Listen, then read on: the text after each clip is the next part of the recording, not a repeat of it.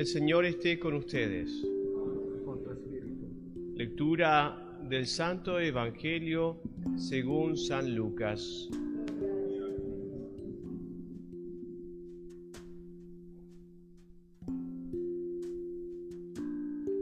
En aquel tiempo decía Jesús a sus discípulos, ganen amigos aún con los bienes temporales, para que cuando les falten, los reciban en las moradas eternas. Pues el que es fiel en lo poco, también lo es en lo mucho. Y el que es injusto en lo poco, también lo es en lo mucho. Porque, ¿cómo ustedes serán fieles con sus propias cosas si han sido infieles con las cosas temporales? ¿Quién les confiará las verdaderas cosas si no han sido fieles con lo ajeno? Entonces, ¿quién les dará lo que es de ustedes? Ningún siervo puede servir a dos señores, porque aborrecerá a uno y favorecerá al otro, o bien le dedicará más tiempo a uno y no le hará caso al otro. Ustedes no pueden servir a Dios y al dinero. Los fariseos eran amigos del dinero y estaban escuchando todo esto. Por lo tanto se burlaban de Jesús. Y Jesús les dijo, a ustedes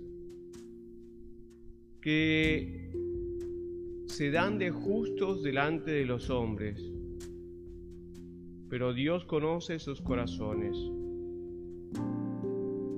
Pues lo que es sublime entre los hombres es abominable ante Dios.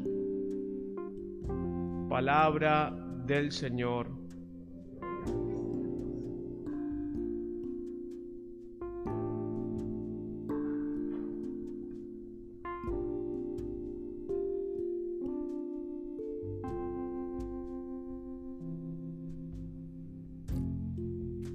Sin duda una de las gracias que obtuvimos en esta peregrinación fue la posibilidad de profundizar el amor y enamorarnos más de la Virgen Santísima.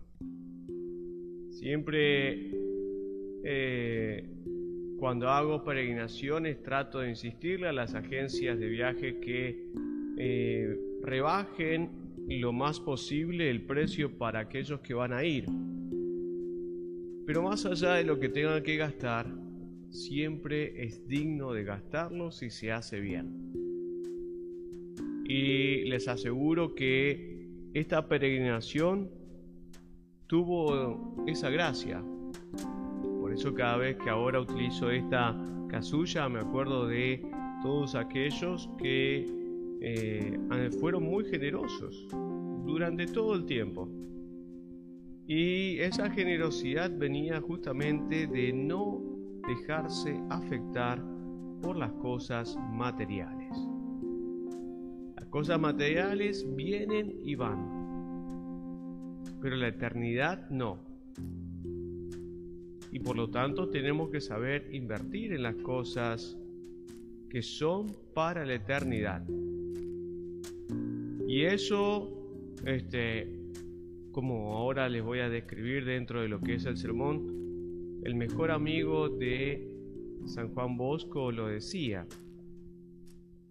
Un, seminarista que nunca llegó a ser sacerdote porque murió antes de eh, ser ordenado, pero que justamente temía mucho por la vida eterna debido a sus pecados, aun cuando no eran muchos. Pero si hay de las cosas que él siempre quería hacer era saber utilizar de las cosas temporales para llegar a las eternas. Y tenemos que saber cómo investir, cómo utilizar las cosas que Dios nos ha dado, sin derrocharlas, por supuesto, pero para la eternidad.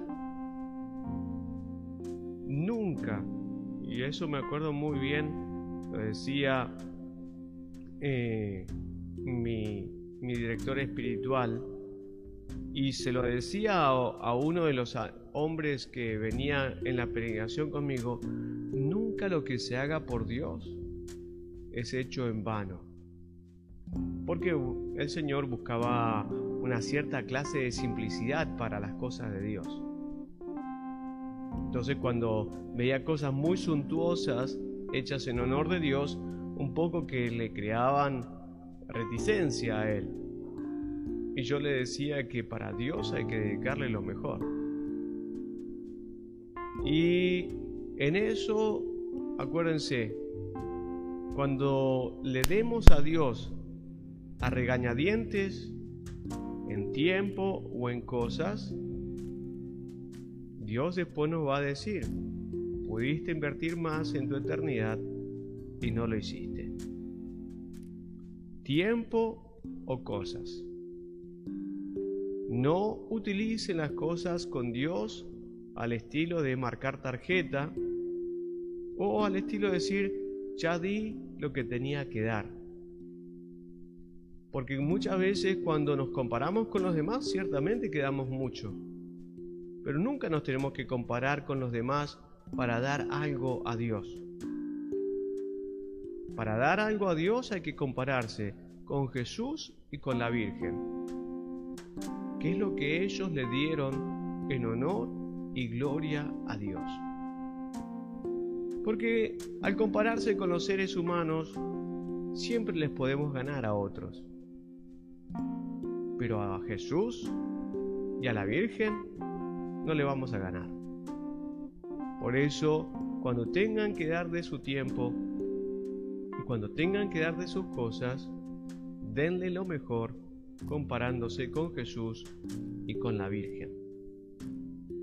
Hoy hemos empezado, bueno, si bien ayer empezamos lo que es la preparación a nuestra renovación o a, nuestra primera eh, consagración a la Santísima Virgen, y hemos dedicado cada uno de estos sábados justamente a que tengamos una meditación más profunda de nuestra consagración. Tenemos que siempre ir buscando elementos en los cuales nuestra Santísima Madre nos ayude a vivir la plenitud de esa consagración y de esa entrega. Como le decía, entrega de nuestro tiempo y entrega de nuestras cosas aún de nuestra propia vida. Y hay que recordar que Jesucristo no va a aceptar a nadie como discípulo suyo si no se entrega totalmente. Y eso es muy importante, por eso llega, como le decía hace unos, eh, hace unos días, cuando teníamos ese evangelio tan drástico pero tan hermoso, que el que no tome su cruz no puede ser discípulo de Jesús. Y eso Jesucristo lo pone como primer artículo de su constitución. Al que no le gusta la cruz, bueno, que no sea discípulo, se salvará de otra forma, pero no se salvará como discípulo. Con Jesucristo no se puede poner condiciones. O se acepta lo que Él dice o se sale del camino de lo que Él pide. Y para saber de que nosotros hemos podido tomar la cruz y para que la cruz justamente sea un yugo llevadero, una carga ligera, justamente hay que hacer lo que hizo don Bosco. Don Bosco tuvo el privilegio, ciertamente, de que su misma madre lo consagró en el día de su nacimiento a la Santísima Virgen. Esa es una gracia única que una Santísima Madre puede hacer por su Hijo. Ciertamente nosotros hemos ido a través de nuestra conversión logrando, pero mamá Margarita, que era la madre de San Juan Bosco, el día que nació San Juan Bosco, se lo dio a la Santísima Virgen María. Y por eso es que San Juan Bosco siempre tuvo esa gracia y esa pureza tan especial, porque el demonio nunca lo pudo tocar. Y la Virgen María, eh, mm, la, Virgen María ciertamente fue su guía, pero mamá Margarita se encargó de que San Juan Bosco nunca se olvidase de la devoción a la Santísima Madre. ¿Y saben qué? Mamá Margarita le decía, o sos santo o sos nada. ¿Qué es lo que le pedimos a nuestros hijos? Que sean padres, que nos den nietos. Bueno, capaz que se salven, pero le pedimos que sean santos.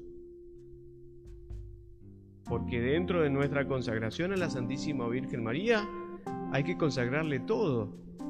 Y hay que consagrarle nuestros hijos. Y hay que pedir por ellos, no simplemente para que entren por la puerta de atrás, sino que entren por la puerta principal.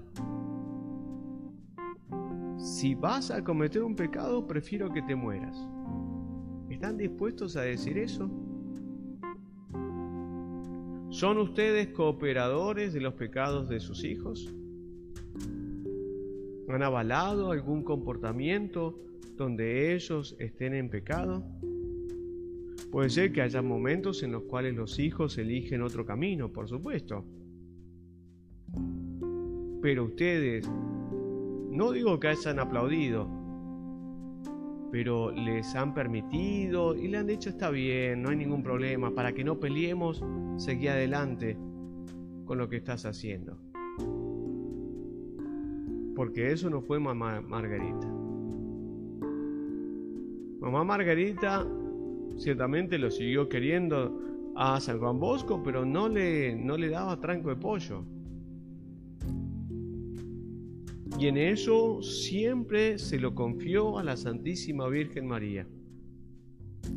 Y le dijo, ciertamente, que ella misma ya le infundió ese deseo de que tuviese una gran devoción aquella que auxilia a los cristianos. Por eso San Juan Bosco va a ser un gran devoto de María Auxiliadora. Pero ser auxilio de los cristianos es justamente saber de que uno tiene la capacidad de llegar, de ayudar, de dar lo que los otros no tienen, de salvar, de interceder.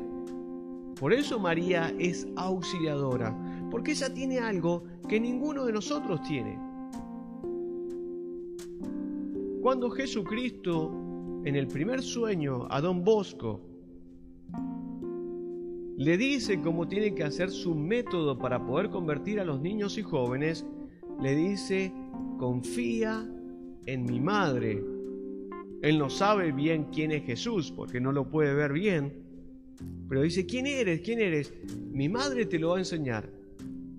A esa mujer a, la que le rezas tres Ave Marías todas las noches, ella te va a decir quién soy yo y le dice, toda la sabiduría y todo el conocimiento que tengas va a ser nada porque la única sabiduría que procede de mí te la da mi madre. ¿Cuántos de ustedes han hecho que sus hijos no solamente sean devotos, sino enamorados de la Santísima Virgen María? Y si ustedes no tienen hijos, ¿cuántos de ustedes son fieles, admiradores y enamorados de la Virgen Santísima? Porque si Jesús le está diciendo esto a San Juan Bosco, ¿cómo no cuidar nosotros a María como nuestra auxiliadora? Ciertamente que nosotros sabemos que el 7 de octubre, en esa batalla de Lepanto, San Pío, V le dio la gracia a Nuestra Señora como Señora de las Victorias, pero la letanía que él hizo poner después de esa victoria fue auxilio de los cristianos. Otro papa, ciertamente el Papa Pío VII, el cual estuvo siete años en prisión porque Napoleón lo puso en prisión en Nápoles y él le hizo una promesa a la Virgen Santísima que cuando él saliera de la prisión le iba a consagrar ese día a su auxilio. Por eso es que nosotros celebramos el 24 de mayo la fiesta de María Auxiliadora, porque es el día en que Pío VII fue liberado de la prisión. Y esas gracias siempre las hace la Virgen Santísima. El segundo concilio vaticano en los años 60, justamente pidió que María fuera nuestro auxilio. Porque ella, imagínense la fuerza de lo que tiene esas palabras que dice el concilio, ella es la corredentora y la mediadora de todas las gracias. A nosotros nos toca vivir un tiempo de gloria en este momento porque en la iglesia hay mucha contradicción. Hay gente que se ha puesto contra gente. Sea el virus, sea la vacuna, sea lo que sea, ha puesto gente contra gente. Es increíble escuchar a padres que le dicen a sus hijos, no me vengas a ver si no te has vacunado. Es increíble ver de que le dicen hijos a padres, no puedes venir a ver a tus nietos si no te vacunas. Ciertamente tienen motivos de prevención, pero son motivos de eternidad o son motivos terrenales. Y hay muchas cosas que han ido poniéndose ahora al descubierto. Y el Señor nos lo dice, que van a haber muchas cosas que van a quedar al descubierto. Van a salir a la luz. Y van a mostrar cuáles son los principios por los cuales la gente se mueve, que sean verdaderamente constitución de la vida, y cuáles son los principios que son en la vida simplemente secundarios. Y por eso, cuando mamá Margarita le da entre los consejos a San Juan Bosco, cuando entra al seminario, le dice, solo te tienes que hacer amigo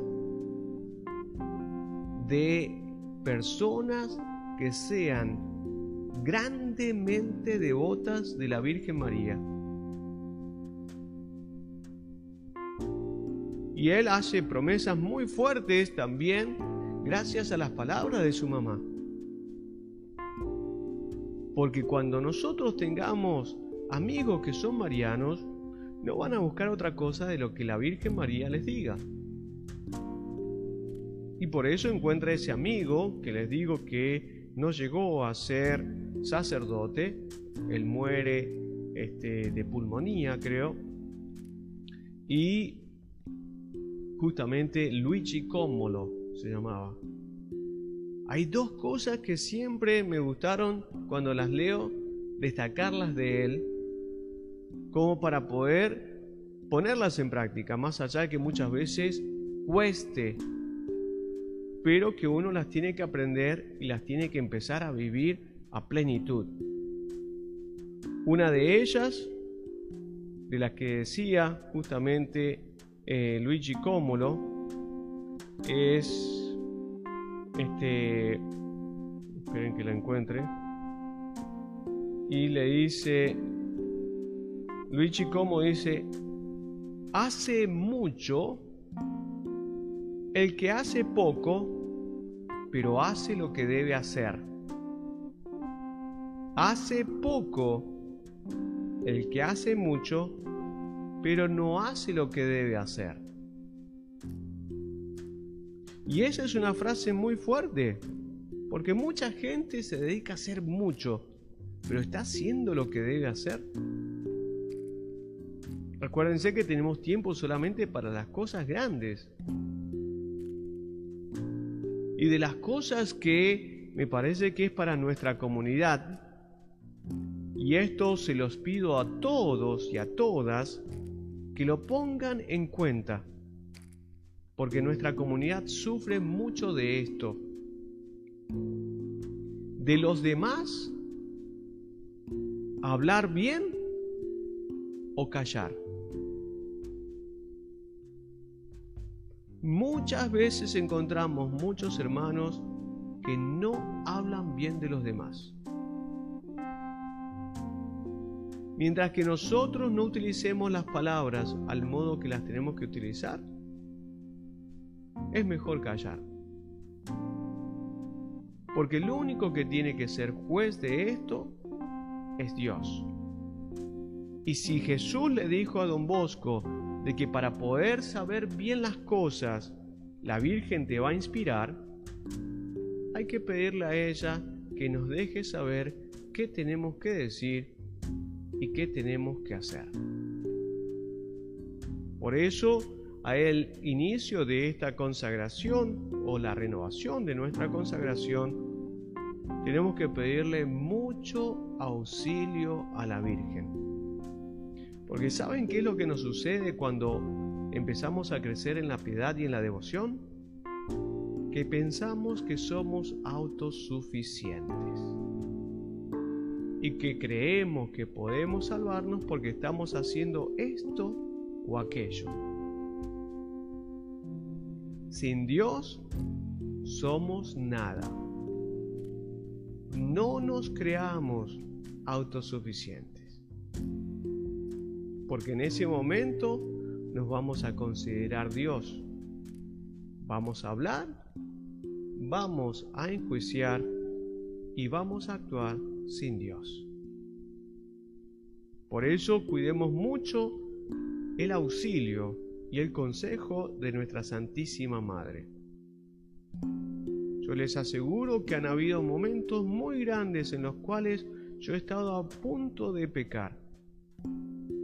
Últimamente han sido momentos fuertísimos y si no ha sido por ese toque grandioso que la Virgen Santísima ha hecho de una u otra manera, yo no lo hubiese evitado. Y esas cosas se deben a que ella tiene una predilección por aquellos que se han consagrado y que renuevan diariamente su consagración a ella y se muestran como siervos inútiles. Que la Virgen Santísima, auxilio de los cristianos, nos ayude siempre a saber servir a su Hijo con sabiduría no humana, sino divina.